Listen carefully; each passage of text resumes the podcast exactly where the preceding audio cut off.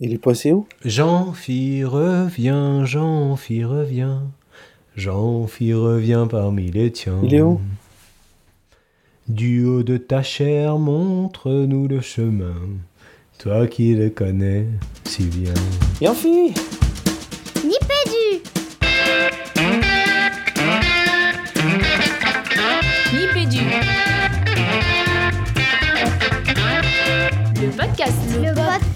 École Éducation numérique.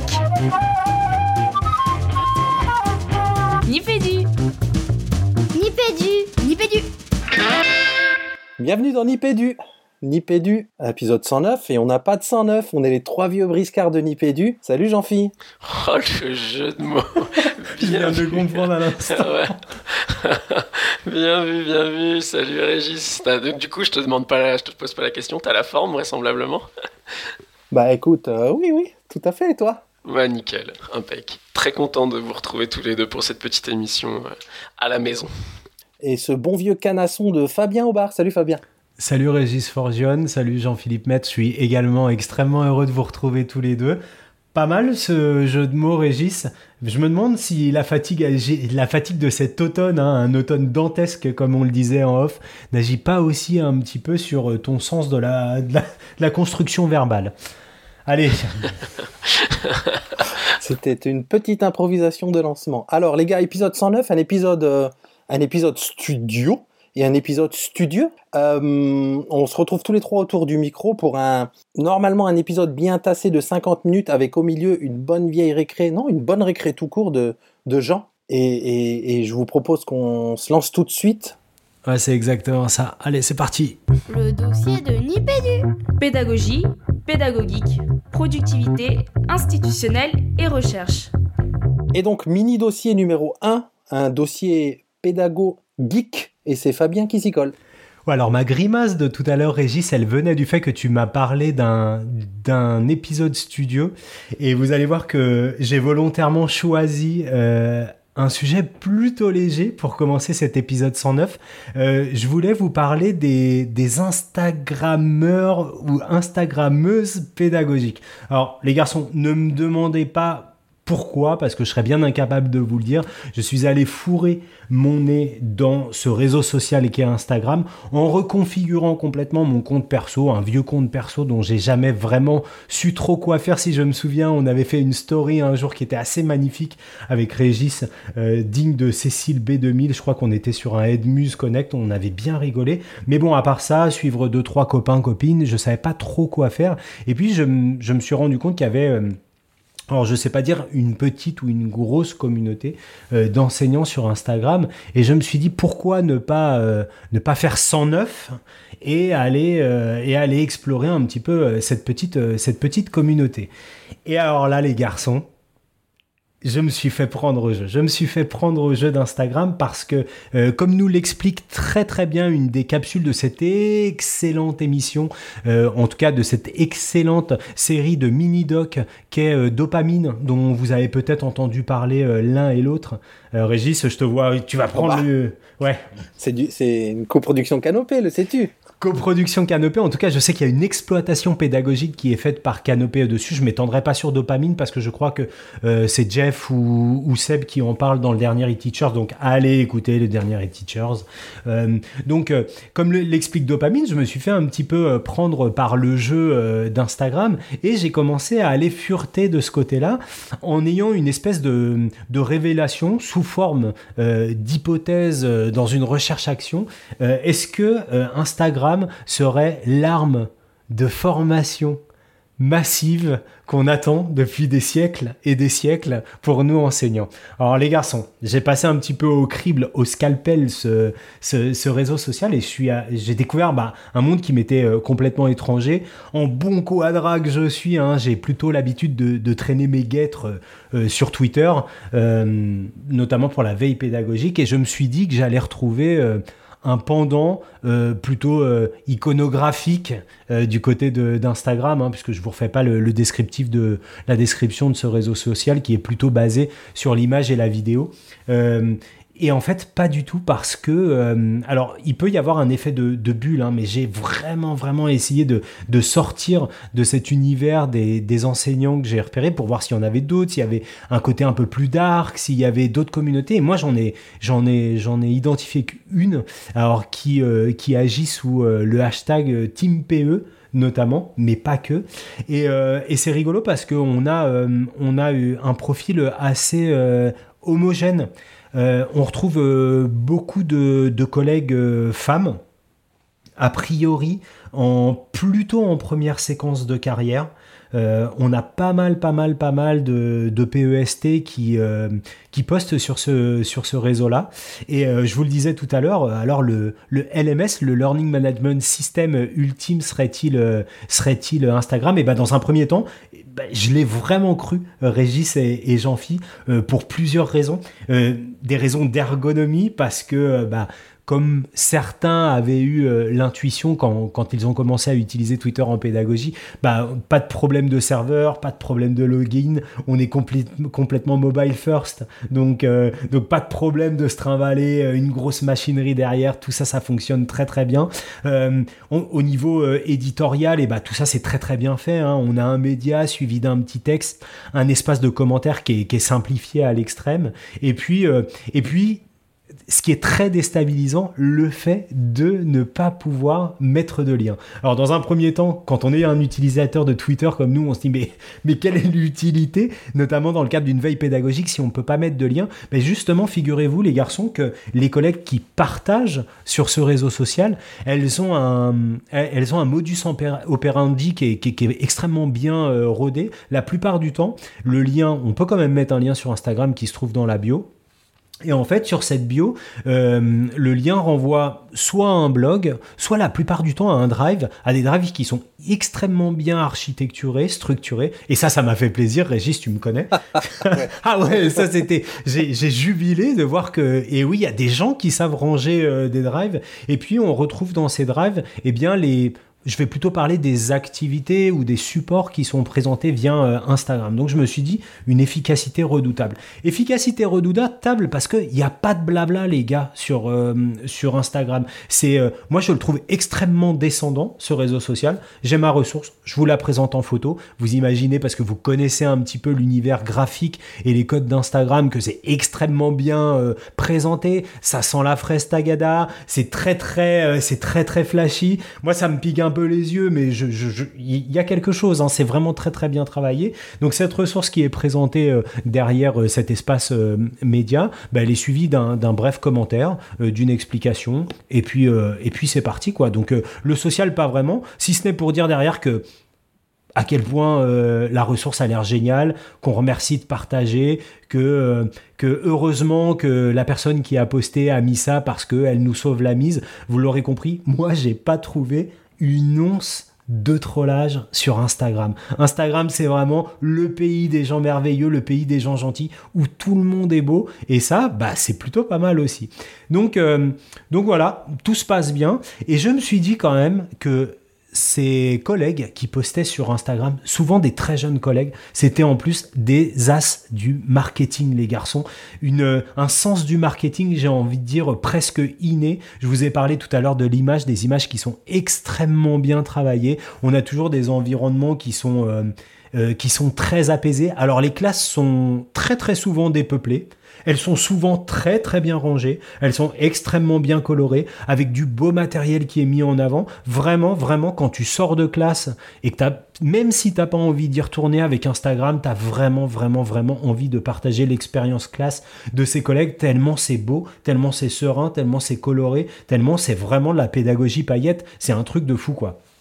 Donc il y a des codes qui sont sympas. On prend ses baskets et ses pieds en photo sur Instagram. Donc Régis, hein, euh, toi je t'invite aussi à te créer un compte et, à t'approprier ces, codes-là. Il hein. faut vraiment vraiment prendre ses, pieds avec des variations. J'en parlerai tout à l'heure. C'est-à-dire que quand on est un peu triste, on a plutôt ses pieds, mais avec euh, euh, un gazon qui commence un petit peu à pâlir et quelques feuilles rouges et jaunes pour évoquer l'automne et la tristesse, l'amorosité, la, voilà, la fin de, la fin de l'été. C'est assez extraordinaire, très très poétique. Il y a des choses de fou. C'est-à-dire que sur une Instagrammeuse, je me suis retrouvé à, dans sa story à regarder deux trois euh, ressources qu'elle avait postées et puis tout d'un coup, je me rends compte que elle m'appelle euh, mon chouchou voilà, sur ses postes, hein, c'est mon chouchou ou mes chouchous. Et puis à un moment, je me retrouve où elle, est en train de faire du shopping et elle me demande, elle nous demande si elle achète plutôt la veste ou plutôt la petite robe. Et euh, tout ça en vidéo, c'est c'est extrêmement déstabilisant, mais c'est, je pense qu'en termes de fidélisation de l'audience, c'est un truc qui fonctionne très très bien. D'où le côté reine du marketing.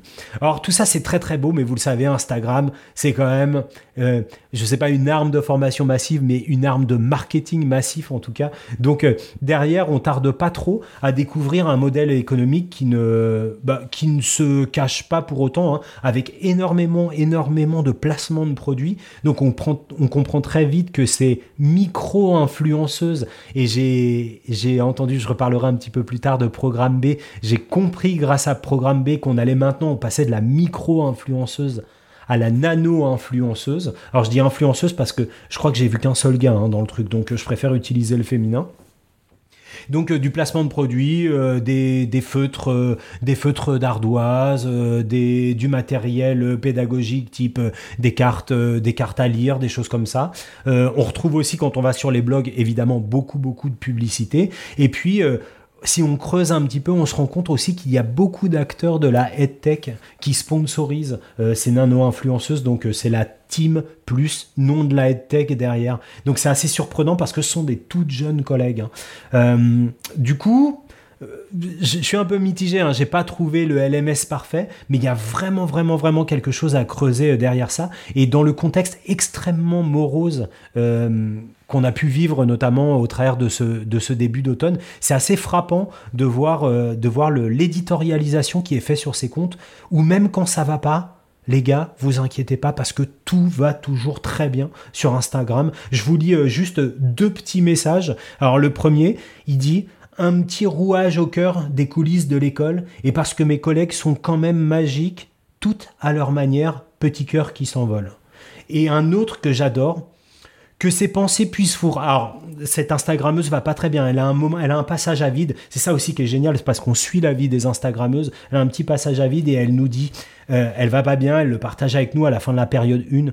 Que ses pensées puissent vous rappeler que vous êtes extra, que vous ayez 10 ou 10 000 abonnés sur Insta que vous avez le droit d'avoir vos hauts et vos bas et que ça ne vous disqualifie pas. Elle a même fait de la poésie, c'est presque du Montaigne. Alors voilà, Instagram, ce monde merveilleux en conclusion, bon, je me demandais quand même quelle audience il pouvait y avoir euh, pour Instagram. Et il se trouve que j'ai euh, euh, la, copine, la future femme de mon meilleur ami, tiens, que je vais saluer, Amandine, que je rencontre un matin, qui est PEST cette année dans le 93.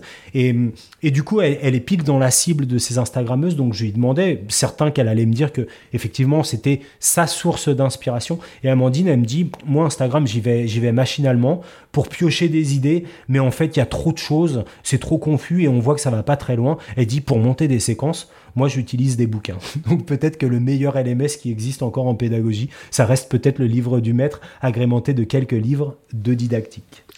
Et Tu nous laisses euh, sans voix. ouais, euh, moi j'ai plein de questions. Est-ce que ça ressemble... Euh, alors moi j'ai un compte, hein, mais j'y vais, j'y suis jamais allé. J'ai vraiment. Est-ce que ça ressemble à, je sais pas, au début d'un autre réseau social comme Twitter ou comme Facebook euh, Est-ce que c'est très conjoncturel ou est-ce que c'est vraiment euh, un autre monde? Alors moi, ce qui est, ce qui est, ce qui est compliqué pour moi, c'est de, de, de, parler de Facebook que je connais très très mal, même si je sais que euh, les comptes, les groupes et les communautés enseignantes, ils sont extrêmement représentés, mais qui n'est pas représenté sur Facebook? Là, j'ai vraiment eu l'impression, Régis, de, de quelque chose de, de l'ordre vraiment de la niche au sein de la, de la nébuleuse et de la galaxie Instagram, où euh, j'ai jamais eu ce sentiment-là par rapport à Twitter, où j'avais l'impression, il y a une dizaine d'années, que, que ça a très vite fédéré beaucoup d'enseignants et ça a fédéré beaucoup d'acteurs du monde éducatif. Là où sur Instagram, vraiment, hein, j'ai mené un travail d'investigation, les garçons, de fond, et j'ai pas eu, j'ai eu beaucoup de mal à trouver d'autres acteurs du monde de l'éducation. Bien sûr, tu trouveras Bruno de Vauchel sur Instagram, c'est véridique, mais il dit rien Bruno de Vauchel sur Instagram, tu vois. Là où vraiment cette team PE de jeunes collègues plus ou moins jeunes, euh, première séquence de carrière. Et tiens, c'est très rigolo, euh, j'en fis parce que euh, il y a pas mal d'Instagrammeuses helvètes aussi dans le lot. Là où on a très peu de, de tweetos éducation en Suisse, mais ça reste, ça reste une, une petite communauté. je le redis, hein, Régis, assez, assez homogène. J'en fis Ouais, écoute, pour ma part comment dire, je suis, je suis un peu mitigé face à cette description dans le sens que j'allais dire, ça, me met face à un, comment dire, un cas de conscience que, que j'ai par ailleurs. Euh, d'ailleurs, je sais pas exactement où, mais parfois avec la communauté enseignante, c'est celle de. Euh, ce côté-là, justement, que, vers lequel tu as glissé plutôt vers la fin euh, de, de, de, bonne humeur ou de bienveillance, voilà, de bienveillance en toutes circonstances. Euh, j'ai toujours un petit, euh, ça fait partie des, petites choses qui allument un, petit phare euh, à l'arrière de ma tête et qui me dit, ouais, méfiance quand la bienveillance est inconditionnelle, dans le sens où, alors là, en l'occurrence, les exemples que tu cites ont l'air vraiment d'être sur le, j'allais dire sur le, propre même du travail, quoi, c'est-à-dire sur, sur ce qui est produit ou sur ce qui est partagé. et, c'est vrai que moi, je, je, fais partie d'une, d'une tradition, d'une école où ou des productions, quelle qu'en soit la nature, et là en l'occurrence, bah, on peut imaginer des séquences pour des élèves, euh, j'allais dire, ont le droit ou même le devoir d'être d'être inégal par nature, quoi, qu'il y en ait des mieux, des moins bien, et que quelque part tu vois un, espace ou une communauté euh, qui se définirait en partie par le lissage complet euh, des, des, alors complet j'en sais rien enfin, en tout cas un lissage apparemment si on t'écoute assez fort des éventuels différence en fait. Euh, j'avoue que ça, ça, me fait toujours un, petit peu, euh, un petit peu peur parce que, parce que quelque part euh, la, qualité d'une prestation vient dans la reconnaissance des défauts des prestations qu'on précédait, tu vois. Et donc du coup je voilà, je, suis toujours un petit peu, un petit peu, un petit peu saisi par ces, ces espaces où on a l'impression que, que, tout est beau, que tout est magique. Quoi. Mais, mais tu sais, j'en et j'en finirai peut-être sur cette chronique-là, parce que j'ai explosé le compteur, je vois la tête de Régis. Euh, euh, c'est le fait que, dans un premier temps, alors surtout hein, par rapport à, euh, je reviens sur, l'épisode de, Programme B hein, sur Instagram, sur la triche et le mensonge sur Instagram. Et en définitive, ce sont des codes qui à mon sens, sont, sont connus, su, partagés et acceptés par les utilisateurs slash utilisatrices. C'est-à-dire que on sait, c'est le réseau, ce réseau social-là est fait pour ça. Il monte du fake, il monte du beau, il monte du, de l'édulcoré et euh, c'est ça a raison d'être. Alors bien sûr, si tu vas suivre euh, un compte de photographe euh, de, de, ou de journaliste de guerre, tu n'auras pas ce côté-là, mais, mais je pense que c'est des exemples à la marge. Et le comportement de cette communauté que j'ai pu observer sur Instagram, elles, elles rendent complètement en résonance à la fois des objectifs de ce réseau social et des codes et, des, et des, modes opératoires et de qu'il met en place pour véhiculer euh, pour véhiculer ses objectifs. Où tout, tout, va bien tout est lissé. Donc euh, un peu à, la manière de ce qu'a pu me dire Amandine, les gens y vont, regardent, savent que c'est du fake, mais on y va pour euh, d'autres raisons. Je pense que tu vas, ouais, tu, tu, vas voir euh, ces comptes-là comme tu peux regarder un épisode des, des Marseillais en vacances. Ou c'est certainement pas le titre de cette belle émission, mais, mais c'est un peu l'idée, quoi. Et, et, je te dis, moi, ce qui m'a frappé, c'est que c'est que c'est complètement dépeuplé d'élèves. Tu as, beaucoup d'images, tu as beaucoup de vidéos et tu n'as jamais d'élèves. Jamais, jamais. Là où sur Twitter, on voyait des mains d'élèves, des choses comme ça. Là, tu n'en as pas. Là, tu as des classes bien rangées, du matériel propre, des productions qui sont réalisées par des, collègues qui, à mon avis, sont extrêmement doués côté euh, fabrication, tu vois, euh, euh, du scrapbooking, des activités manuelles. Il y a des choses qui sont très, très belles, très abouties. Et c'est ça qu'on met en avant plutôt que le travail des élèves. Moi, j'ai pas vu de séquence. Hein. J'ai vu que des activités et, j'ai vu encore moins d'activités que de support d'activités. Moi, moi, ça, m'évoque deux choses rapidement. Hein. pour, pour, pour terminer là-dessus, cet été, j'avais entendu, un, alors je crois que c'était dans le débat de midi de Nadia Dam sur euh, le, le, le- de mémoire, hein, le microcosme des mamans blogueuses, où c'était aussi ça, et on leur faisait d'un côté le reproche de dire, mais non, tout est propre chez vous, ça a l'air tellement beau, ça sent bon, comme tu dis, la fraise tagada et le lait chaud, et, et... mais personne n'est dupe, quoi. Même elle-même, elle disait, bah, évidemment que c'est l'image qu'on veut projeter, et que les mères qui nous regardent, on sait, et aucune mère n'est parfaite, mais personne n'est dupe, c'est un espèce de de petit cocon idéal qui se fait se sentir bien tout en sachant que bah c'est pas la c'est pas la réalité complète quoi. Ouais, j'ai mais en tout cas ça m'a donné envie d'aller d'aller voir ce qui se passe euh, juste pour voir les, les baskets en paillettes de Bruno de Vauchel en tout cas.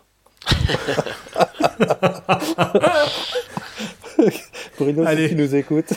Allez, on- Je pensais que tu allais trouver une belle transition derrière ça pour ta rubrique, justement, Régis. Allez, c'est parti, on, on passe à la prochaine rubrique, rubrique productivité sans transition. Productivité. Productivité. Productivité.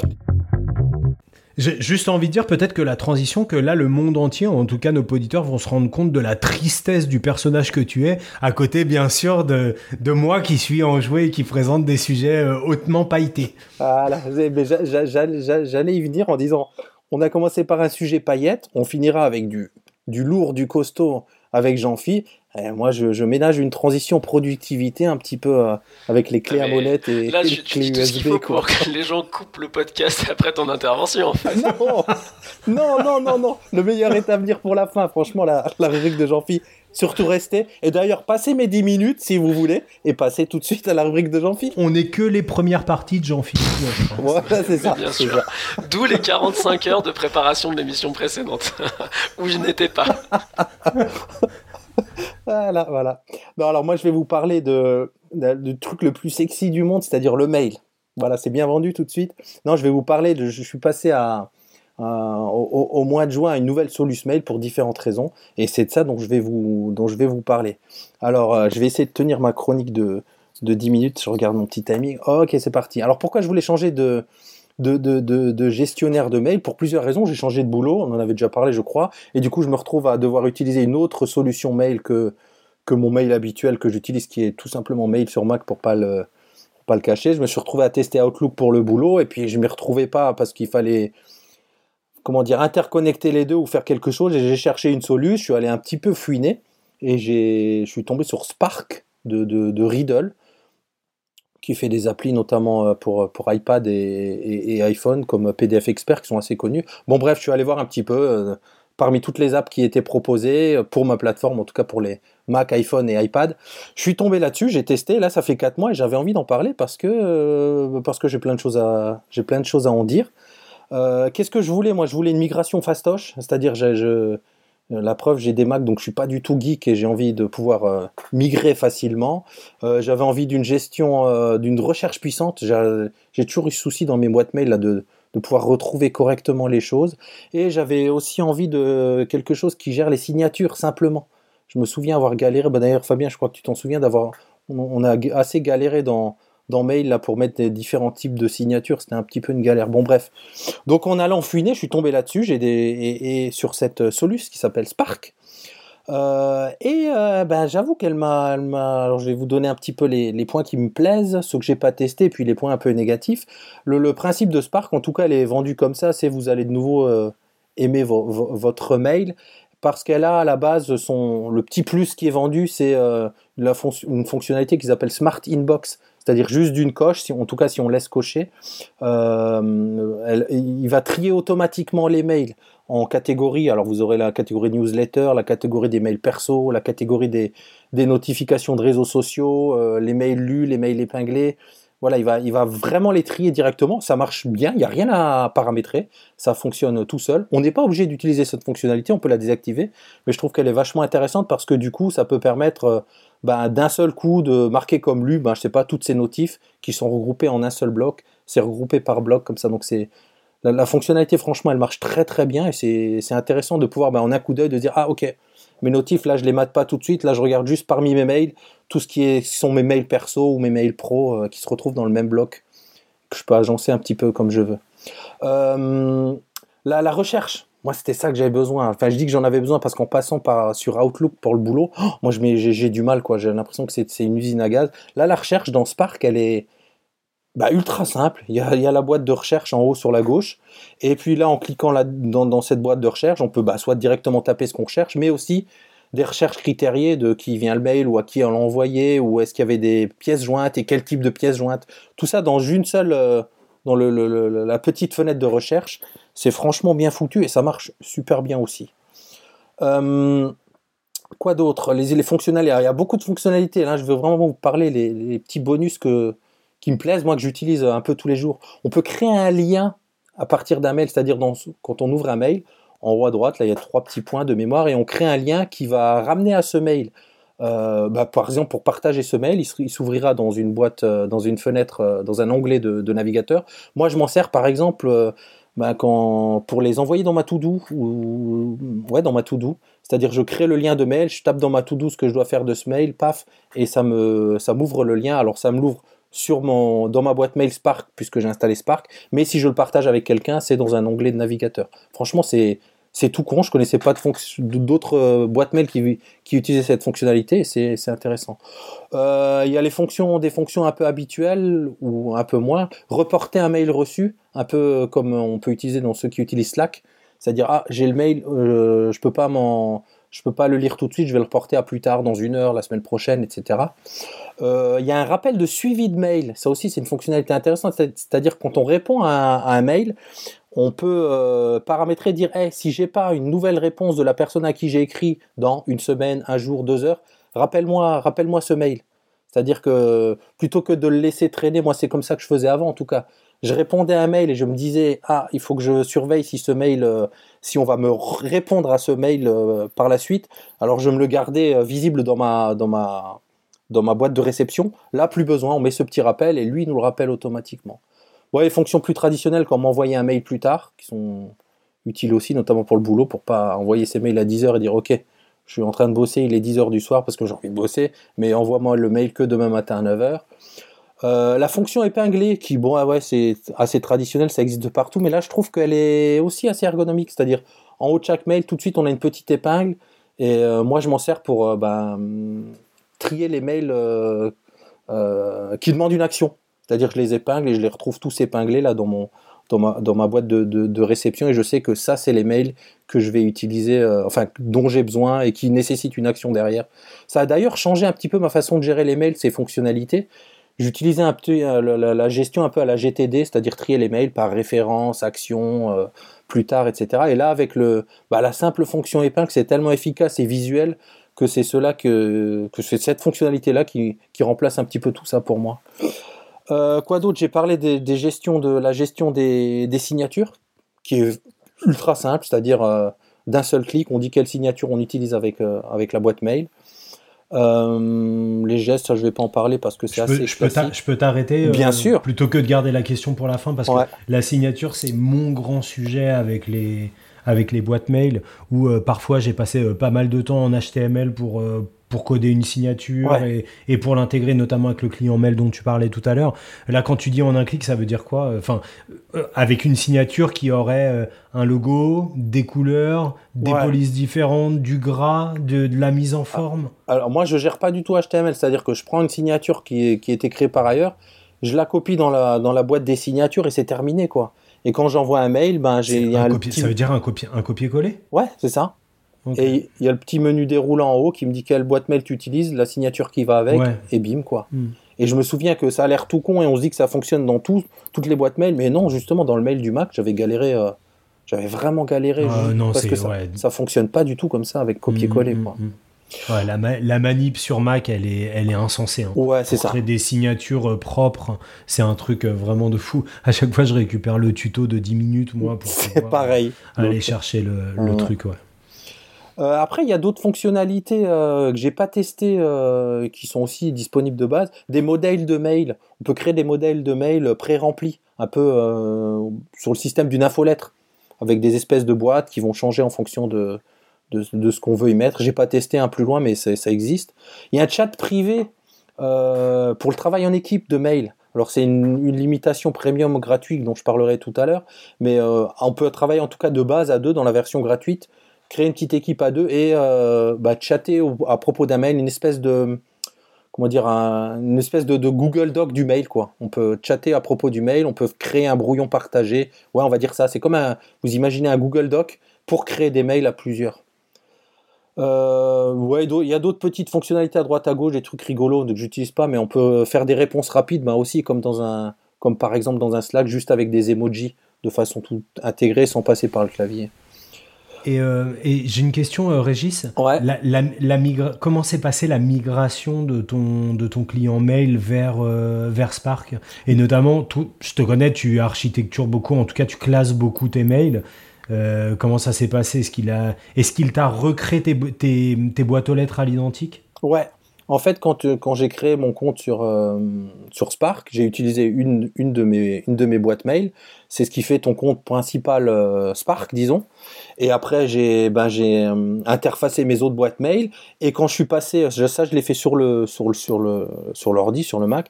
Quand je me suis logué sur mon smartphone, j'ai juste eu besoin de me loguer avec mon adresse mail de départ. Pour pas la citer, c'était un Gmail, hein, mon Gmail de base. Et lui, il m'a tout de suite tout synchronisé avec toutes les Mhm. autres, les, autres adresses que j'avais configurées sur le Mac.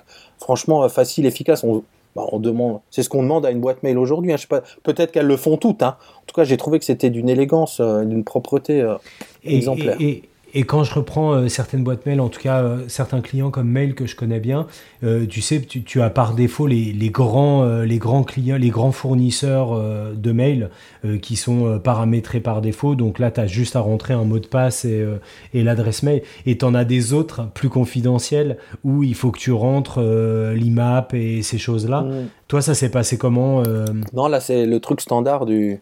De- il, te demande les grandes familles, quoi. C'est du Google, c'est du euh, Yahoo, ok. je sais plus pourquoi je dis Yahoo. Ça existe Ouais, ouais. Ouais. Euh, Ouais. Je crois, ouais. Ouais. Ma femme a un compte Yahoo. Ouais, moi j'ai un compte Wanadoo.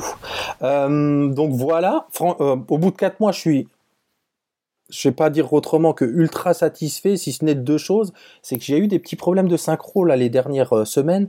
Alors je sais pas si c'était dû à des mises à jour ou des choses comme ça. Je dis de synchro parce que très étrangement, c'est euh, mon iPhone se synchronisait très bien, mais sur le Mac, euh, ça, me mettait du temps. Donc ce qui fait que je me retrouvais à, avoir, euh, je, vous donne un exemple, à 5 heures, un mail sur mon iPhone que j'avais eu à 14 heures, bah parce que toute la journée j'avais bossé sur mon Mac et qu'il est, il est pas arrivé sur mon Mac. Là, c'est réglé depuis, une semaine et demie, j'ai plus ce problème, mais c'est vrai que ça m'a, voilà, c'était compliqué quelques jours en tout cas. Euh, alors, parlais tout à l'heure des limites. Oh, ouais, c'est ça, c'est ça. Euh, les Il y a une version gratos et une version premium. Moi, j'ai utilisé que la version gratos. Euh, alors, le- je vous ai parlé des brouillons partagés, ce- ces, ces mails d'équipe. Dans la version gratuite, on peut, on peut travailler qu'à deux. Dans le modèle premium, on peut travailler en illimité. Alors, il faut savoir que le modèle premium, il coûte euh, 6, 6, 6 dollars et quelques, 6 dollars 50, je crois, par, euh, par mois. C'est le modèle habituel. hein, des- 6,95. Ouais, c'est ça. Euh, y a, je vous ai parlé des modèles d'email euh, pré-remplis. Pareil, c'est illimité en mode, en mode premium, en, en mode gratos, il y en a que 5. Je pense que la, la plus grande limitation, et j'attends de voir, ça c'est ma grande question, c'est qu'ils disent dans le modèle gratuit, tu as un total de, de 5 gigas de stockage. Mais ma grande question, et j'ai pas trouvé la réponse, c'est qu'est-ce qu'ils veulent dire par ces 5 gigas? C'est-à-dire Avec que... ou sans les pièces jointes? Bah ouais, mais est-ce que c'est sur tous les mails? Parce que les mails, ils sont stockés quand même sur les serveurs de, tu vois, des différents clients. Enfin, mon Gmail, Mhm. bah, c'est sur les serveurs de, de, de, de- de Google, quoi. Parce que je me dis que là, en 4 mois, j'ai largement dépassé ces 5 gigas, c'est sûr et certain. Hmm. Donc je sais pas ce qu'ils veulent dire par là, et franchement, j'ai impossible de trouver l'info sur leur site. Donc euh, voilà, chez quelle autre limitation on peut, on peut définir des rôles, euh, bah, encore une fois, un petit peu euh, comme, un, comme, sur un, comme sur un Slack, des administrateurs, euh, euh, simples simple partenaires, etc., sur la version premium et sur la version gratos, non. Mais en fait, pour, une, pour un usage perso comme pour moi, j'ai absolument pas besoin de la version premium. Donc euh, la version premium, c'est vraiment pour un travail en équipe. Je vous disais, hein, les- l'espèce de Google, euh, de Google Mhm. Doc pour créer des mails euh, collectifs, ce, ce- ce genre de fonctionnalité-là. Donc ma, ma grande question, c'est ça. la- D'ailleurs, si quelqu'un a la réponse en écoutant ce podcast, je veux bien qu'il nous la donne. Qu'est-ce qu'ils veulent dire par 5 gigas de total euh, au total pour la version gratos? Bon, avec, ça- avec cette dernière euh, intervention, vous aurez deviné que Régis n'est pas un micro-influenceur qui aurait fait un placement de produit Ah non, pour Spark de chez Riddle. Non, clairement pas. Donc voilà, une petite rubrique légère. euh, et, et non, et bon, très, très, et très honnêtement, je regrette pas d'y être passé. J'attends juste qu'on me dise voilà, hey, t'as dépassé tes 5 gigas, maintenant ou tu payes ou tu te casses? Et je vous avoue que s'il faut payer, ben, euh, je ne payerai pas pour, pour, pour un gestionnaire de mail, même si euh, toutes les fonctionnalités sont vraiment bien foutues. Mais c'est assez rigolo parce que à t'écouter, en fait, euh, euh, on, on- on- a tous une relation très personnelle à nos mails et c'est marrant parce qu'en t'écoutant, euh, enfin, je trouve que le mail c'est vraiment le truc, euh, ouais, t'arrives à te faire un peu une idée sur les gens, justement, tu le disais, enfin, par plein de petites choses euh, que t'as- dont tu as parlé, tu vois, l'heure à laquelle les gens voient les mails, euh, le genre de fonctionnalité, enfin, justement, comment ils, soignent ou pas leur signature, enfin, tu vois, il y a plein de trucs. et c'est intéressant parce que en, en, en écoute, enfin en relevant toi les points que tu présentes, tu vois, quelque part c'est assez représentatif de ce que de ce que je retrouve quand je reçois de tes mails, tu vois. Enfin, de c'est, assez rigolo. euh. Ouais. C'est, marrant. Et comme quoi on peut, oui, oui, ben, du profilage à partir de, de ta boîte mail, c'est clair Ouais, qu'il y a quelque ça, chose à faire. Je pense que pour ne pas le citer, chez Fabien Aubert, il y a quelque chose de, ça doit être très carré, très obsessionnel, très obsession mail, comme dirait Fabien. Ouais, euh, il est tellement chaud ce soir. Juste, je voudrais revenir sur la baseline de Spark. Vous allez de nouveau aimer votre mail. Ah, c'est ça. Ouais, Mais c'est le de nouveau qui... Ouais. grande question. En tout cas, on est loin de pouvoir se passer du mail. hein. On en a déjà parlé plein de fois dans Nipédu et je me rappelle qu'à un moment on se disait ah le mail va disparaître. Moi j'ai l'impression que et même même Internet va disparaître que le mail restera quoi. bon. Euh, Eh mais ce serait pas l'heure de la récré Ouais, je pense qu'on l'a bien mérité. Hein. Une Ouais. bonne vieille récré. C'est surtout les auditeurs qui l'ont bien mérité. Bon, on vous laisse euh, dans les bras de, de, de Papa à quoi tu joues. On se retrouve juste après. C'est la récré de Nipédu. Papa, à quoi tu joues? Papa, papa, à quoi tu joues? Eh papa, à quoi tu joues? Bonjour à tous, j'espère que vous avez passé une rentrée tout en douceur. De mon côté, je suis entré dans un nouveau monde, celui de la réalité virtuelle via l'excellent casque autonome Oculus Quest. Il a beau être autonome, il possède également la possibilité d'être connecté à un PC pour fonctionner comme un casque traditionnel, mais sans fil. J'ai donc littéralement décou- redécouvert, que dis-je, le jeu vidéo et dans un même temps tout un monde de nouvelles possibilités d'expression et d'expérimentation. Avec ce casque, on est en train de basculer véritablement sur une vraie démocratisation de la technologie. Alors, pour ceux qui veulent bien sauter dans ce bain comme moi, je vais aujourd'hui vous fournir en activités récréatives pour vous émerveiller tout comme moi. Et pour cela, je vous emmène sur le site d'arte.tv qui va vous lister toutes ses productions en la matière. On a des vidéos à 360 degrés pour vivre une symphonie de Beethoven agrémentée d'une surcouche de musicalité visuelle, être au plus près des danseurs du Bauhaus ou encore voyager en traîneau en Antarctique. Mais il y a aussi plusieurs expériences pour littéralement plonger dans le cri de Munch, rentrer dans le tableau des Ménines de Velázquez ou encore expérimenter le journal de John Hull qui raconte son quotidien après avoir perdu la vue. Je ne vous prends que quelques exemples magistraux, mais il y a encore bien plus d'autres expériences à découvrir. Il y a aussi de nouvelles façons d'aborder la narration.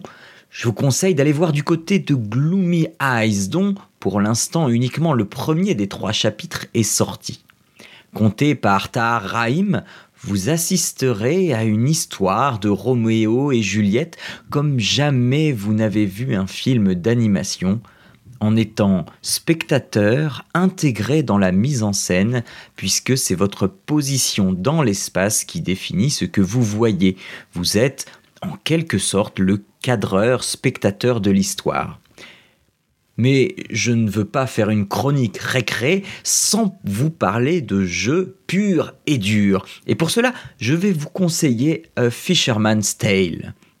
Un jeu narratif dont vous êtes le personnage principal, à savoir une petite marionnette de bois créée par le gardien d'un phare, fils de pêcheur, qui n'avait d'autre rêve pour son fils que de devenir pêcheur à son tour. Au travers de cinq chapitres à la direction artistique magnifique et au gameplay surréaliste, à coup de mise en abîme, ce jeu vous fera vivre un conte comme jamais on ne vous en a conté. Des énigmes absolument charmantes et chargées d'histoire, des détails magiques, une relation père-fils à dénouer. Avec une production comme celle-là, toutes les frontières ont tendance à s'effacer et on ne sait plus vraiment si on a affaire à un jeu ou à une histoire interactive, ni même un film d'animation dont on est le héros. Le concept d'art total se rapproche de plus en plus de la réalité, même s'il est ironique de penser qu'il le fait en passant par le virtuel. Bref, les productions VR d'Arte sont tout aussi magnifiques les unes que les autres et vous promettent des heures de divertissement d'une grande qualité. La plus grosse difficulté étant de pouvoir se procurer toutes ces expériences qui traînent à droite à gauche. La solution que je vous conseille est de souscrire un abonnement au service Viveport pour une bonne dizaine d'euros par mois, vous aurez accès à un catalogue de jeux et d'expériences VR et le service comporte une période d'essai gratuite de 14 jours sans engagement. Même si la plupart des créations d'Arte sont gratuites, certaines sont payantes mais intégrées dans cet abonnement Viveport. Vous l'aurez donc compris, la réalité virtuelle est mon nouveau terrain d'émerveillement. Et si vous êtes un enseignant qui a toujours été intrigué par cette technologie, c'est clairement le moment de se lancer dedans. Si vous avez des questions, n'hésitez pas à venir sur mon Twitter, Papa Podcast, pour échanger et réfléchir ensemble sur ce nouveau média très prometteur. Bon, je vous laisse ici, sinon je pourrais vous parler encore pendant des heures de, mes découvertes et mes moments magiques de réalité virtuelle, en espérant vous avoir émoustillé suffisamment pour découvrir ce nouveau monde qui émerge doucement mais sûrement. Allez, à la prochaine pour de nouvelles aventures. Or les garçons, ça paraît incroyable, mais il m'a vraiment donné envie, Jean, avec euh, cette capsule. D'ailleurs, euh, je n'ai pas manqué de le, lui dire. Euh, je suis pas du tout un gamer et, pour moi, ça semble impossible de trouver du temps pour jouer aux jeux vidéo. Mais là, cet Oculus Quest, donc version console, enfin casque de VR, console euh, complètement autonome, ça donne vraiment envie, d'autant plus que je suis allé faire un tour euh, sur le côté du, store d'Oculus et j'ai vu deux trois jeux qui me donnaient vraiment vraiment envie et euh, les pistes qu'il ouvre en fin de en fin de capsule autour des applications éduc, là où Régis, tu te souviens, on a pu voir des choses un petit peu délirantes, enfin ou peut-être pas délirantes, mais très capillotractées autour de l'utilisation de la VR en pédagogie. Bah là tout de suite avec un casque autonome et avec, euh, ce, et avec cette qualité de réalisation et ce gameplay derrière, cette fluidité, vraiment, euh, je, reste curieux. Là où j'étais très très dubitatif, je, suis, je, deviens curieux de voir les exploitations qui peuvent être faites en, pédagogie de ce casque de réalité virtuelle. Mm. J'ai envie de dire, allez voir tous les liens que dans les notes de l'émission pour compléter la, la chronique de, de Jean et Fabien? Et, un petit lien bonus que je, vais, que je vais cacher dans les notes de l'émission pour les plus euh, aventureux d'entre vous, c'est d'aller voir mieux que Guitar Hero, mais alors, mais tellement mieux que Guitar Hero. On a une démo de ouf de gens de Beat Saber. Alors, je sais pas si vous connaissez Beat Saber, mais c'est assez hallucinant. Donc, c'est un peu dommage parce qu'il y a une version d'Eminem que Jean n'a pas souhaité que je mette en ligne. Mais du coup, là, vous allez, vous allez, vous allez retrouver un, un morceau un peu plus euh, métal, on va dire, mais il est bluffant. Bravo Jean, tu m'as vraiment bluffé avec la réelle sur Twitch de, ton, de ta séquence de Beat Saber. Allez voir ça dans les notes de l'émission. Alors, vous avez aimé les deux premières chroniques, vous avez adoré la récré, mais vous allez, vous allez kiffer la rubrique recherche. Histoire de l'éducation, sociologie, psychologie, sciences de l'éducation, sciences cognitives, la recherche. C'est à toi, Jean-Phi. Euh, et ben donc merci euh, les gars pour pour la parole. Et euh, donc il faut commencer par rendre à César ce qui est à César, puisque c'est lors d'échanges avec avec Fabien en fait qu'on s'est posé tous les deux la question de savoir si on n'était pas en train d'assister à une nouvelle poussée de l'enseignement explicite, qui ce qui va être le sujet de, ma rubrique du jour. Et donc bah je laisse à Fabien la place aussi de de partager les, les, les sources qui lui ont fait se poser cette question, cher Fabien. En, fait, j'ai vu, euh, je crois que c'est euh, à la fin de l'été, plusieurs publications arriver euh, concernant euh, l'enseignement explicite. Alors, je m'y suis intéressé parce que je ne savais pas ce qu'était euh, l'enseignement explicite, donc ce que j'y mettais, c'était c'était peut-être une contraposée ou, ou, une réaction à, ce qu'on a connu ces dernières années avec un, retour à une pédagogie plus, on va dire, fondamentale. Et, du coup, je me suis rendu compte que c'était un dossier du centre Alain Savary qui avait, qui avait provoqué ces, ces réactions ou, cette résurgence ou cette engouement euh, ou euh, ces mouvements autour de l'enseignement explicite. Et j'ai retrouvé notamment un billet du web pédagogique de Philippe Crémieux euh, qui date de la mi-septembre, dans lequel il est notamment question d'une thèse d'un certain Steve Bissonnette.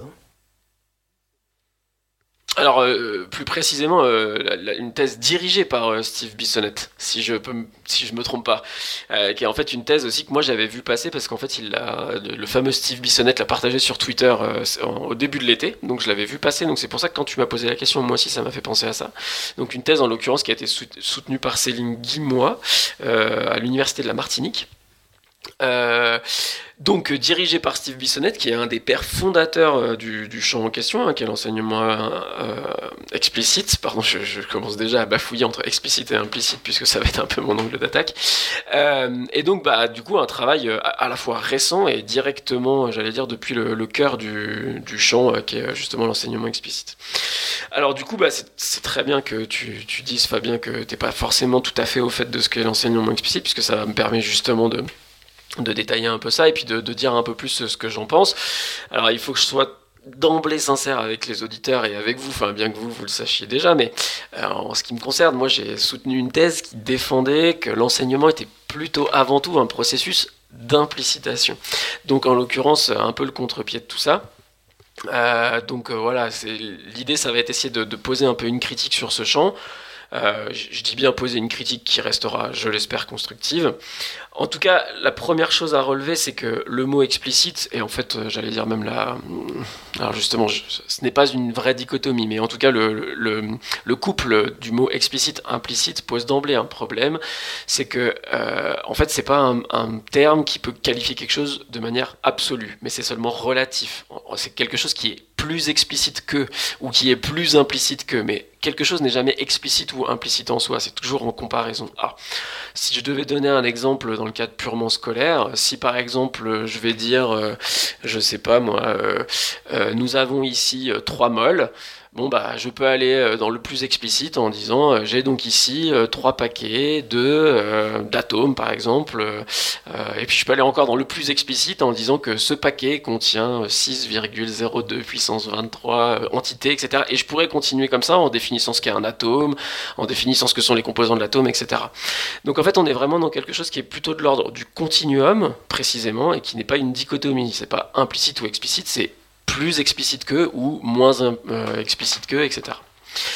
Euh, et la précaution qu'il faut prendre, c'est que quand on veut se diriger vers l'un ou vers l'autre, par exemple ici en l'occurrence l'enseignement explicite voudrait que l'enseignement soit rendu plus explicite que, et on va voir euh, plus explicite que quoi. Mais la précaution qu'il faut prendre, c'est que en fait, le, comment dire, le, l'issue, ou le risque qu'on prend, c'est de, jamais s'arrêter en fait, surtout dans le cadre scolaire. On pourrait toujours définir un peu plus, euh, donner encore plus d'explications, plus de clarté, plus de précision, et même d'ailleurs quand là je vous parle, si je voulais, je pourrais m'arrêter sur chaque mot que je prononce, vous en donner la définition, puis rentrer dans une espèce de récurrence à l'infini. quoi. Donc en fait, l'objectif de l'explicite, il faut faut qu'il ait une borne, il faut qu'il s'arrête, sinon en fait on perd juste notre temps et ça n'a plus aucun sens. Donc comme je le disais un petit peu plus tôt, l'enseignement explicite, par explicite, ils veulent surtout dire plus explicite que, et en l'occurrence, et d'ailleurs Fabien, tu l'as très bien relevé aussi dans ta, petite introduction, euh, c'est en effet en référence à d'autres euh, méthodes ou démarches pédagogiques, et notamment il y en a une qui a vraiment le vent en poupe en francophonie, et particulièrement en France, euh, c'est les démarches d'investigation. Euh, et en effet, la démarche d'investigation part du principe euh, que euh, c'est plutôt aux élèves de construire leur savoir, donc c'est vraiment des choses qui s'ancrent dans le champ constructiviste, et que donc bah, il faut que les élèves découvrent, et au contraire, on ne va pas être dans la présentation explicite d'un contenu, mais plutôt dans la mise en situation qui va permettre à l'élève de découvrir que. Et donc le, champ de l'enseignement explicite essaye de dire, bah en fait, ça va pas être le plus efficace, d'ailleurs en fait, ils s'ancrent eux-mêmes dans les méthodes qu'ils appellent l'enseignement efficace. Donc c'est dire à quel point ils ont une, certaine forme de prétention, j'allais dire. Mais en tout cas de dire que euh, voilà, c'est- une méthode qui va avoir de meilleurs résultats que euh, les méthodes qui, selon eux, seraient plus dans le champ de, des méthodes implicites, en fait. hein. Alors, au-delà du seul, euh, j'allais dire, euh, aspect langagier, c'est-à-dire de dire, plus de choses euh, pour qualifier leur méthode, ils ont fait une liste, notamment, donc ça, on le doit beaucoup donc, bah, aux originels. hein, donc, alors j'ai parlé de Bissonnette, mais il y a aussi Rosenshine, qui est un, Canadien. Donc, ils ont fait vraiment une liste de principes euh, de ce que devrait être un enseignement pour qu'il soit qualifié d'explicite euh, et donc pour eux, selon eux, d'un enseignement efficace. Alors là, je vous cite un, extrait de la thèse, en l'occurrence euh, de Céline Guimois, qu'on mettra dans, dans les notes de, de l'émission, et donc qui dit l'enseignement explicite propose les règles suivantes. Donner le temps nécessaire à chacun, améliorer la qualité de l'enseignement en définissant des objectifs clairs, évaluer les prérequis des élèves et faire une remise à niveau si nécessaire, décomposer la matière en unités structurées, augmenter le temps d'engagement dans la tâche des élèves, évaluer la maîtrise des compétences travaillées, proposer des exercices supplémentaires pour les élèves les plus faibles, et ça s'arrête là. En plus des principes, l'enseignement explicite propose aussi euh, une méthode relativement procédurale dans la structuration des séances, c'est-à-dire que les séances doivent suivre toujours la même structure, qui commencerait par un modelage, ce qu'ils appellent un modelage. Alors moi j'avoue que je comprenais pas trop ce que voulait dire ce mot. Donc en fait, c'est un moment de la séquence où c'est l'idée de lier ce qui a été fait lors des séances précédentes avec ce qui va être fait, et c'est- je souligne le va être fait, euh, ce qui va être fait dans la séance même. Donc d'emblée dire euh, je vais vous parler de ça, on n'en a pas encore parlé, mais ça va être allié à ça, par exemple. Une pratique guidée, euh, donc une fois qu'on a présenté les connaissances, rentrer dans une pratique exercice, etc., guidée, puis pratique autonome, etc. Mais en tout cas, vraiment une structuration extrêmement, euh, extrêmement rigide, j'allais dire. Et en fait, c'est à travers ces principes euh, et euh, ces- cette, procédure, ces, étapes, que euh, l'enseignement explicite se définit, j'allais dire, le mieux, euh, qu'on comprend le mieux ce que c'est- ce que c'est.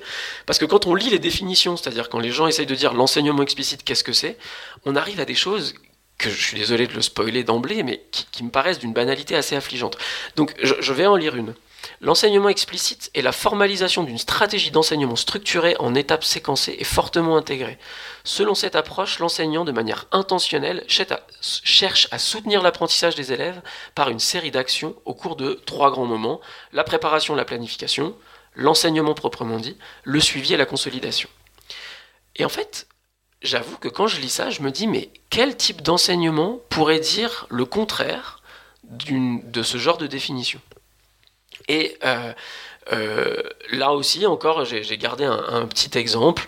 Euh, Excusez-moi, j'essaye de le retrouver. D'autres approches pédagogiques très différentes, sous-entendu de l'enseignement explicite, existent. Elles mettent l'accent sur des propositions de situation où les élèves résolvent des problèmes, des modalités pédagogiques qui amènent à les élèves à modifier leur représentation initiale en provoquant des conflits socio-cognitifs, des travaux de groupe, une évaluation formative, des activités animées par les enseignants où les élèves sont en, situation de recherche. Tout ça pour dire que là encore, il me paraît extrêmement bizarre de euh, vouloir euh, dire qu'un enseignement pourrait, pourrait se baser sur d'autres types d'activités. Leurs propos me paraissent en fait décrire des choses dont même les défenseurs, dirons-nous, des démarches d'investigation, donc des démarches plus implicites, euh, n'iront pas contre en fait. Euh, aucun, aucune des personnes ne se, réclamant pas de l'enseignement explicite diront autre chose que les personnes qui se réclament de l'enseignement explicite. Donc, euh, pour résumer, moi je soulignerai deux points de vigilance tout particuliers que, que j'adresserai à, nos auditeurs par rapport à ce champ. Le premier, et qui me paraît le plus important, euh, c'est que euh, le cœur, à mon sens, de l'activité d'enseignement et qui doit retenir notre attention n'est pas dans le discours, n'est pas dans le fait d'être plus explicite qu'eux, euh, mais c'est bien dans ce que l'on va demander de faire. C'est-à-dire que, en fait, tant bien même, et là, alors j'ai une de citations euh, qui peuvent aller de, de Saint-Augustin jusqu'à Brousseau ou Sarasi, qui sont des didacticiens des maths extrêmement contemporains, en passant par Wittgenstein, qui disent que euh, toutes les règles, tous les mots euh, qu'on pourra donner aux élèves ne feront jamais leur connaissance. Leurs connaissances passeront par les actions euh, que ces mots leur permettront de faire. C'est-à-dire que, bah, justement, là, j'ai sous les yeux une citation de Saint-Augustin, c'est qu'en fait, si on donne les mots aux élèves, ce qu'ils doivent aller chercher, ce ne sont pas les mots, mais ce sont les choses. Donc, autrement dit, c'est pas le fait de parler, de dire, mais c'est le fait d'agir. La connaissance est dans le registre de l'action et non pas dans le registre de, du discours. Donc, en fait, vouloir baser le cœur même d'une méthode pédagogique sur le fait de dire qu'il faut juste dire plus, bah en fait, d'ailleurs, et je pense que certains enseignants le, savent très bien dans leur propre pratique, c'est que parfois dire trop, euh, c'est justement le meilleur moyen de, de, noyer les élèves. Et en fait, il faut savoir à des moments se taire, les laisser agir, les laisser se tromper et découvrir par eux-mêmes. Et donc, c'est là que pour moi, il y a un deuxième point de vigilance, j'en ai annoncé deux, et le deuxième, c'est le caractère pédagogique euh, de l'enseignement explicite euh, versus quand je dis pédagogique c'est versus didactique. La distinction que j'y mets euh, alors c'est pas moi qui l'ai inventé hein, c'est celle à laquelle j'ai été formé c'est que la pédagogie c'est on va dire un discours qui se veut assez généraliste c'est-à-dire qui pourrait s'appliquer quel que soit le contenu enseigné. L'enseignement explicite a cette prétention de pouvoir s'appliquer quel que soit le contenu dont on parle. Mathématiques français histoire géographie etc Or, les approches didactiques prennent le contre-pied de dire, bah, en fonction des contenus, on peut avoir des spécificités, des particularités dans l'enseignement. Et donc le caractère pédagogique de l'enseignement explicite m'inquiète beaucoup, enfin m'inquiète, m'interpelle beaucoup plutôt, euh, dans le sens de dire que, bah, en fait, certainement qu'il y a des choses, euh, des certains contenus euh, où il peut être tout à fait pertinent euh, de passer plus de temps à expliciter un certain nombre d'éléments, prendre plus de temps à consacrer au discours, etc. Mais il est à contrario certain qu'il y aura d'autres contenus qui se prêteront certainement mieux et, plus habilement, j'allais dire, à, à des démarches de type démarche d'investigation. Donc en fait, je suis très critique de l'enseignement explicite, non pas parce que je pense que ce qu'ils proposent n'a jamais droit de citer, mais j'en suis très critique parce que je trouve qu'ils ont une prétention très très forte euh, de vouloir, euh, euh, j'allais dire vraiment expliquer, donner une méthode qui s'appliquerait un peu partout. et puis en plus ambition sur laquelle ils se tirent eux-mêmes une balle dans le pied, puisque la présente thèse par laquelle j'ai commencé cette rubrique est une thèse qui s'intéresse essentiellement à des contenus mathématiques et qui pour autant tire des conclusions extrêmement généralistes. Euh, et donc euh, ce, qu'un didacticien, alors que je ne suis pas, hein, parce que je ne suis pas didacticien de formation, mais j'ai quand même une sensibilité à, ces contenus-là, euh, comment dire, ça, ça, nous fait un peu bondir, quoi. Voilà. Donc attention à la, prétention de, cette euh, méthode pédagogique, mais bien sûr, comme toute, euh, j'allais dire, comme toute, euh, comme tout apport, comme tout apport dans ces questions-là, il y a des choses à garder, mais voilà, avec une certaine précaution sur les aspirations et les ambitions qu'on veut leur donner. Ouh, je vous l'avais dit. Ça, c'est du lourd.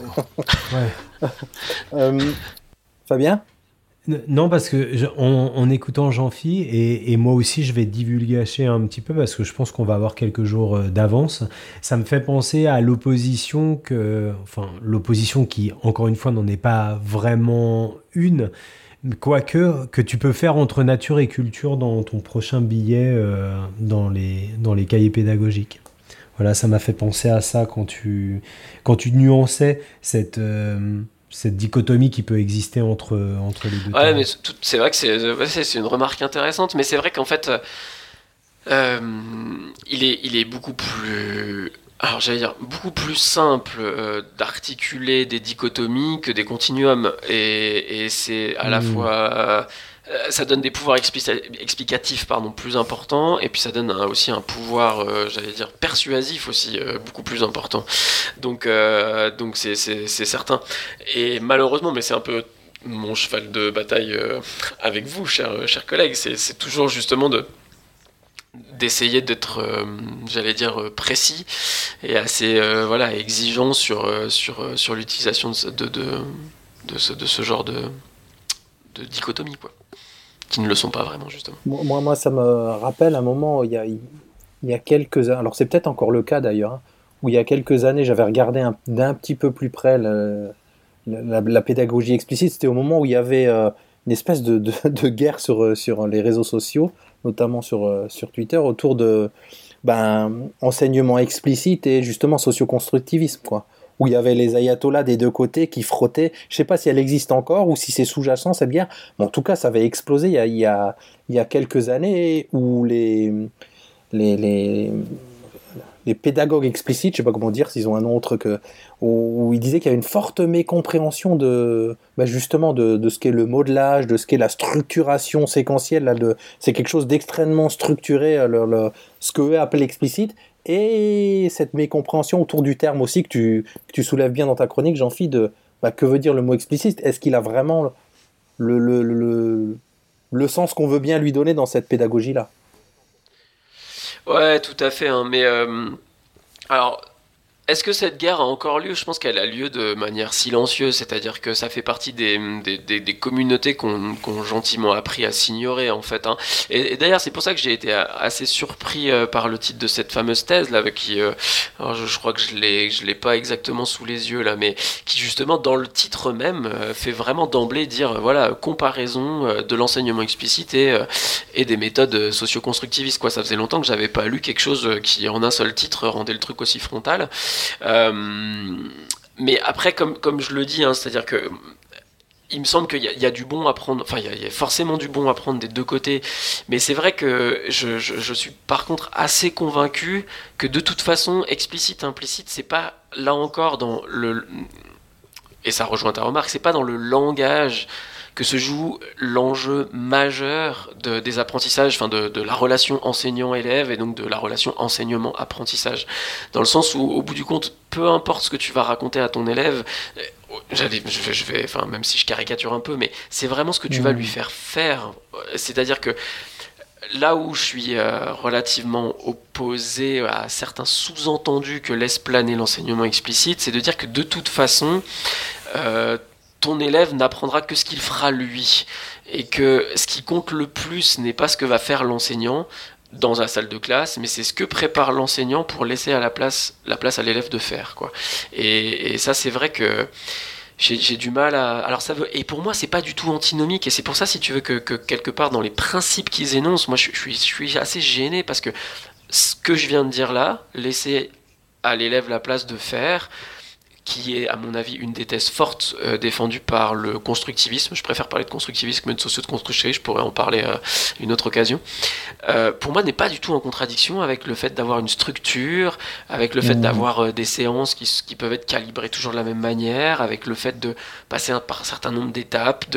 Euh, enfin, tu vois, quand, quand, je, quand je lisais tout à l'heure euh, les principes qu'ils énoncent, Enfin, personne dirait qu'on n'a pas envie de donner le temps nécessaire à l'élève, qu'on n'a pas envie d'améliorer la qualité de l'enseignement en définissant des objectifs clairs, qu'on n'a pas envie d'évaluer les prérequis. Enfin, tu vois, pour moi, définir euh, que l'enseignement explicite se distingue par ces points-là, enfin veuille se distinguer par ces points-là, j'ai l'impression qu'ils se distinguent pas par la bonne entrée en fait, quoi, que que c'est pas ça qui va vraiment les distinguer d'un enseignement socio-constructiviste assez, euh, enfin qui qui se tromperait pas sur ses ambitions, quoi. Et puis par effet de contraste, euh, enfin déjà le, fait de, l'appeler explicite, euh, il induit que qu'il est plus que. Moi, je l'ai vraiment entendu comme ça avant que tu le détailles. Donc ça veut dire que s'il est plus que, c'est qu'il s'oppose à une approche pédagogique qui serait moins et qui donnerait moins, qui serait cette forme de, de, de d'enseignement implicite. En tout cas, tu vois, je veux dire la la la, la doxa, elle peut le on, on peut imaginer qu'on le comprend comme Bien ça. Bien sûr. Et, et c'est ça, et ça qui est assez dangereux. Et l'autre dimension politique, et je, je, te coupe parce que j'aimerais t'entendre là-dessus, c'est que euh, je trouve que l'infiltration euh, en ce moment de euh, cette, de ce mode d'action pédagogique, s'il existe, par opposition à un autre, il se fait par la justification qu'il bénéficierait aux élèves les moins solides dans leurs apprentissages. Et ça, je trouve que c'est, tu vois, entre le côté nous on est explicite, on donne plus, et le côté en plus on donne plus à ceux qui en ont le plus besoin, alors que tout de même la, la médiation pédagogique euh, même si c'est une forme de médiation pédagogique, hein, mais, mais, mais le côté euh, de la mise en action, de comprendre les ressorts qui font qu'un élève a besoin de tout ça, on l'a quand même mis en place, pas pour parce qu'on avait, on était dans une créativité pédagogique débridée. On l'a fait pour répondre à des besoins d'élèves qui étaient les moins à l'aise dans des, des formes d'enseignement qui pouvaient avoir euh, à leur avantage une rigueur, à leur désavantage une rigidité qui faisait que si tu ne t'appropriais pas cet enseignement extrêmement bien articulé et, dont chaque composant était intégré et imbriqué euh, avec le suivant, euh, bah, faisait qu'ils étaient en déroute. Mais je suis tout à fait d'accord avec toi. Moi, je suis un très grand partisan, enfin, tu vois, je vais le dire euh, presque de manière un peu politique et militante. Moi, je suis je suis, assez critique, tu vois, d'une démarche comme le collège unique, dans le sens de dire que justement, je pense que je suis assez militant du fait de dire que euh, l'enseignement devrait avoir les moyens, et je dis bien l'enseignement, hein, mais puis même les enseignants, si on voulait, devraient avoir les moyens de pouvoir, de pouvoir développer des séquences euh, qui soient plus adaptatives aux différents publics qu'ils peuvent avoir. Et que certains élèves puissent répondre mieux à un certain nombre de repères, un certain nombre de verbalisations, ce genre de choses, me pose absolument aucun problème. C'est dès lors qu'on a envie euh, bah, comme tu le dis si bien, tu vois, de, de, de, de, mettre ça comme une démarche assez généraliste et puis en plus qui s'approprierait à eux seuls, j'allais dire, le soin porté aux élèves en difficulté. Voilà, c'est à partir de là que, que, là, je trouve que ça devient en fait euh, sous-caché de quelque chose d'assez euh, scientifique, ça devient en fait quelque chose d'extrêmement opportuniste et, et, relativement politique, quoi. Donc c'est là-dessus que... Et puis le, la dernière chose auquel j'ai pensé, parce que je, je vais quand même... c'est que en plus, appeler un mouvement avec, euh, enfin un mouvement pédagogique avec ces mots explicites, implicites est forcément casse-gueule, euh, parce que en fait, euh, si on y réfléchit bien, et c'était un peu le sens de ma thèse justement, donc c'est mon, mon, quart d'heure coup de com, c'est qu'en fait, si au début d'une séquence tu présentes des, des, nouveaux termes qui sont associés à cette séquence, en effet, tu vas avoir intérêt, alors peut-être pas immédiatement au début si tu fais de la démarche d'investigation, que tu laisses les élèves découvrir ce que c'est, etc. Mais il y a forcément un moment où tu poses et tu vas dire, euh, bah, une molle, c'est ça, euh, un atome, c'est ça, etc., etc. Mais in fine, dans le champ de la classe, ces mots euh, vont plus avoir besoin d'être définis, ils vont être définis un certain nombre de fois, puis une fois que les élèves vont les avoir compris, le prof, il va arrêter en fait d'expliciter. Il va au contraire impliciter. C'était ça le processus qui m'intéressait. C'est à partir de quel moment le prof reçoit les indicateurs qui lui font se dire bon bah c'est bon ce mot il est compris, il est rentré dans le vocabulaire de ma classe, il est en fait j'allais dire identique que le mot table ou chaise, il a plus d'enjeu pédagogique et je peux ne plus donner de précision. Et en fait même l'enseignement explicite, même une séquence d'enseignement explicite doit connaître forcément ce processus parce que sinon tu passes ta vie à toujours répéter la même chose. Donc en fait ça veut dire que comme je dis, c'est casse-gueule parce que, in fine, si on réfléchit bien à ce qu'est un enseignement, alors sauf si vous me trouvez un exemple, un contre-exemple à ce que je viens de vous décrire comme processus, mais ça me paraît très difficile, en fait, c'est un non-sens. Parler d'enseignement explicite, c'est un non-sens. Parce qu'en fait, un enseignement, si les élèves ont appris, j'ai plus besoin d'expliciter. Tout, tout reste dans l'implicite. Des élèves qui savent, c'est des élèves avec lesquels on peut être implicite. Et, j'ai envie de. Ça me fait penser à quelque chose, euh, ce que tu dis, c'est que je trouve que dans les, dans les soft skills qui sont le, plus les plus mis en avant, on parle de la créativité. Récemment, j'ai entendu la curiosité, la collaboration, vous les connaissez bien mieux que moi. Mais je pense que la, la, le, le fait d'appréhender positivement l'implicite et de le comprendre, de créer du sens à partir de l'implicite, c'est quelque chose dont on parle pas assez. Et je pense que c'est une vraie compétence. Moi qui viens de changer d'environnement professionnel, je, me dis qu'il y a beaucoup d'implicite dans ces environnements-là. Et que dans une classe aussi, hein, je me souviens de quand j'allais, euh, j'allais de classe en classe. Une classe, c'est un environnement qui est bourré, bourré d'implicite. Ah, mais ça c'est. Alors après, là, on arrive sur un autre type d'implicite parce que là, c'est vrai que moi je suis resté beaucoup sur l'implicite relatif, ou explicite en tout cas relatif au contenu. Et après, on tombe sur tout ce que euh, quelqu'un comme Nicolas Balachev appelle les coutumes didactiques, c'est-à-dire euh, tout ce qui va être. Euh, et puis même, après, Brousseau avait commencé avec le contrat didactique aussi. Enfin, tout, tout, ces, tout ce fonctionnement de la classe. et puis après, on va tomber aussi sur complètement d'autres champs, les champs de gestion de classe, mais tous ces, ces implicites. Mais alors après, on en vient là encore aussi sur la question de la culture, en fait, assez largement. Et où est-ce que j'entendais parler justement des implicites culturels?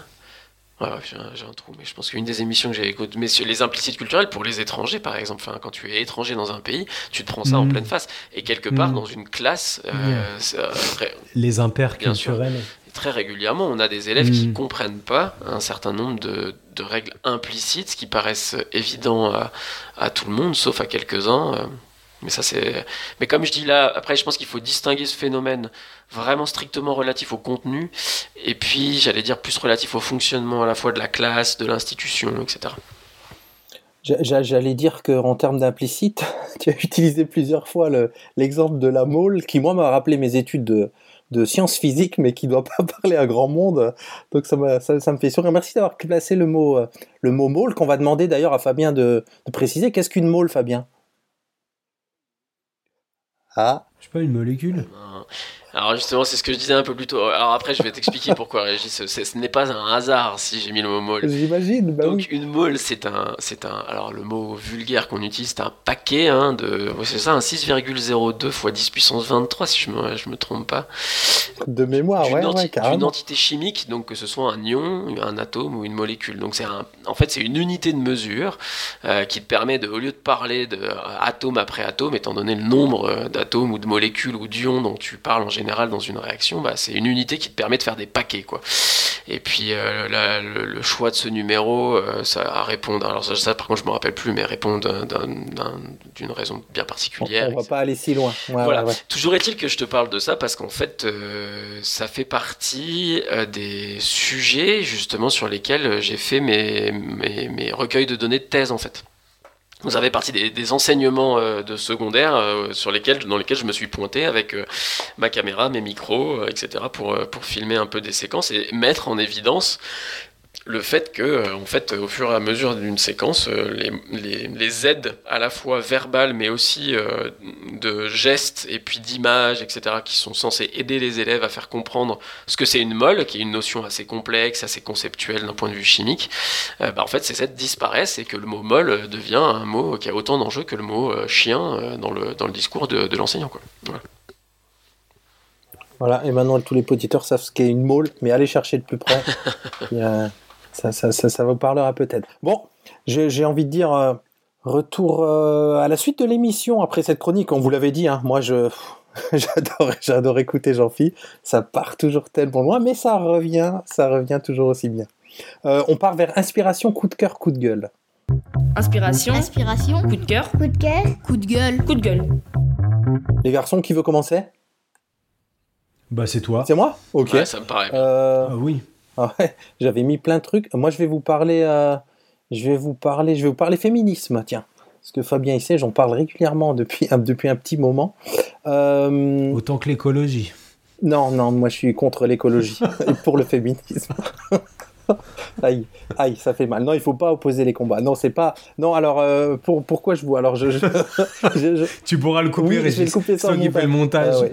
Non, je vais revenir euh, rapidement. euh, D'ailleurs, je ne saurais pas mettre le doigt sur le moment qui me fait m'intéresser vraiment de près à ça. Si ce n'est quelques petits éléments. L'année dernière, mon, mon ado a participé à, à Éloquence où il devait, il devait dire de mémoire avec un groupe d'élèves un texte de, Simone de Beauvoir. J'ai une fille qui grandit. Bref, je commence à me poser plein de questi- questions autour de ça. Et je suis tombé, évidemment, vous savez que dans Nipédu, on est fan de podcasts. Donc, dans, mes coups de cœur, je vais vous placer deux podcasts.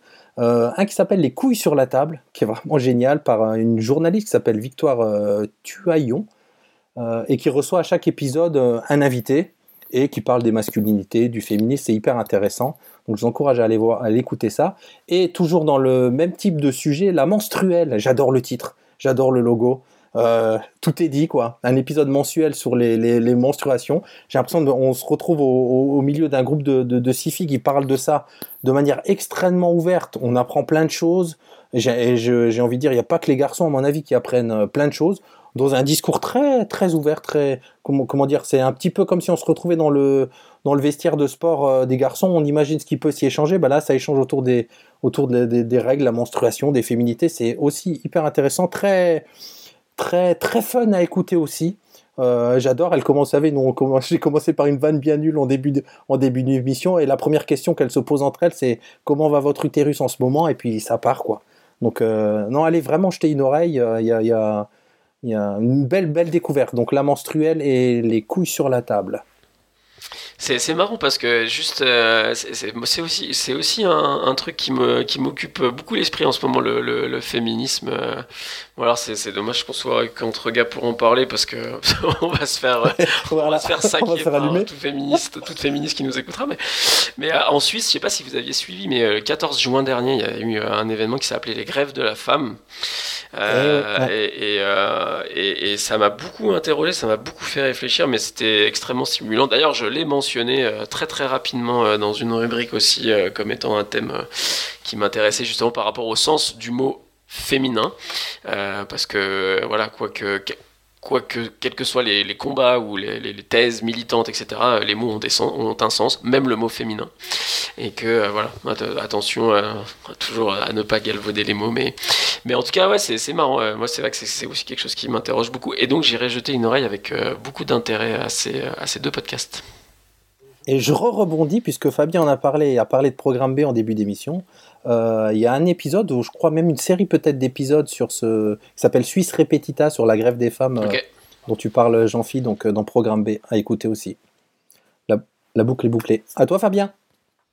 Ben écoute, je vais me saisir de, de ta dernière intervention pour, pour parler d'un de, d'un de mes coups de cœur. Alors bien sûr, programme B, vous avez compris, je crois que on n'a pas fait... la programme B est vraiment euh, est vraiment mis à l'honneur ce soir. Euh, je voulais, euh, je rigole un petit peu, mais c'est difficile de ne pas l'évoquer, donc on va le faire, on va le faire à demi mot quand même et, sans rompre la, la bonne humeur de, de, cette émission. Il y a un épisode de programme B qui s'appelle, alors je le retrouve. Suicide au travail, la place du mort, donc c'est mon coup de blues aussi euh, pour ce soir, où on a l'intervention aux côtés de, Thomas Rozek, qui est, euh, qui est le présentateur de, de, Programme B, qui est ce podcast distribué par Binge Audio, qui a un format, on va dire 20-25 minutes, Régis. Mmh. Un invité qui est un, sociologue du, du, travail, qui s'appelle euh, Jean-Yves Ottman et qui parle de la souffrance au travail.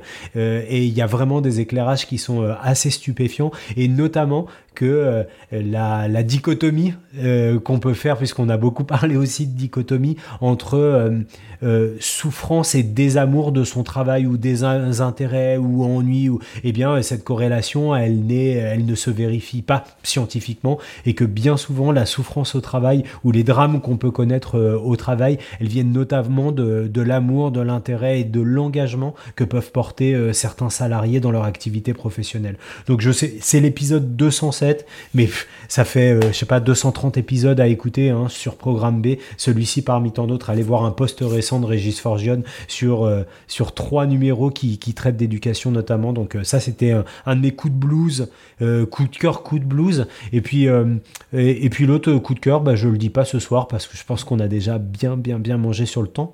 Et je passe, je passe le relais à mon collègue Jean-Philippe. Pour un coup de gueule, bien sûr.